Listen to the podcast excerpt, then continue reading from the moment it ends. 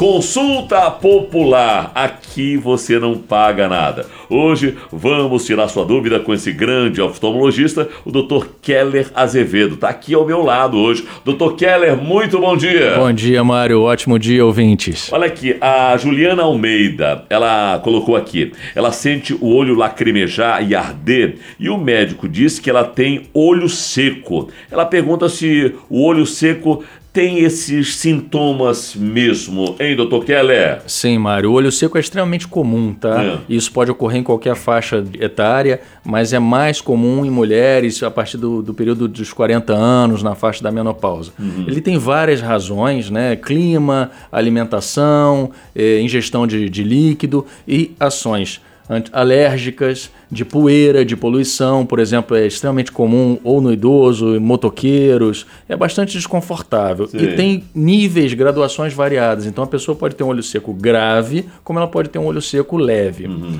Parece antagônico você dizer assim: eu tenho olho seco, mas o meu olho lacrimeja. Hum. Muito frequentemente, o lacrimejar é uma reação instintiva, natural do olho, no intuito de sanar o problema. Uhum. Ele, lacrimejamento é um sintoma de olho seco. O, o, o lacrimejamento é um aviso que o olho está dando, é isso? Exatamente. É. Ele está tentando resolver o problema.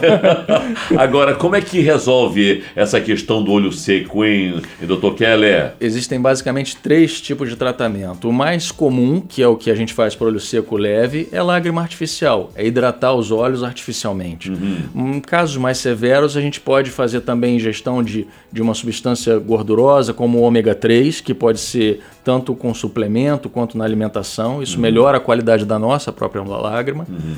E, e também é possível ser feito uma substância que melhora, desinflama a glândula lacrimal, permitindo que o, o próprio olho se regenere e uhum. consiga produzir uma lágrima de melhor qualidade. Agora as pessoas reclamam que é caro ficar o tempo todo pingando colírio. Colírio não é barato. É isso mesmo, doutor Kelly? É, existem os melhores colírios, que são aqueles que simulam melhor a nossa lágrima, ah. eles não andam muito baratos realmente mas é, nem sempre a pessoa necessita de um uso muito frequente. Então é muito variável de pessoa para pessoa. Tá muito bem. Esse é o Dr. Keller Azevedo, grande oftalmologista, participando mais uma vez aqui na Super Rádio do Brasil. Dr. Keller, que o senhor tenha um grande dia com muita alegria, tá um bem? ótimo dia, Mário, a todos. E aí, você tem alguma dúvida para tirar com os amigos médicos da Tupi? Mande seu e-mail para a gente, anote mariobelisário.tupi.am ou arroba tupi.fm. Aqui na Tupi você sabe das coisas.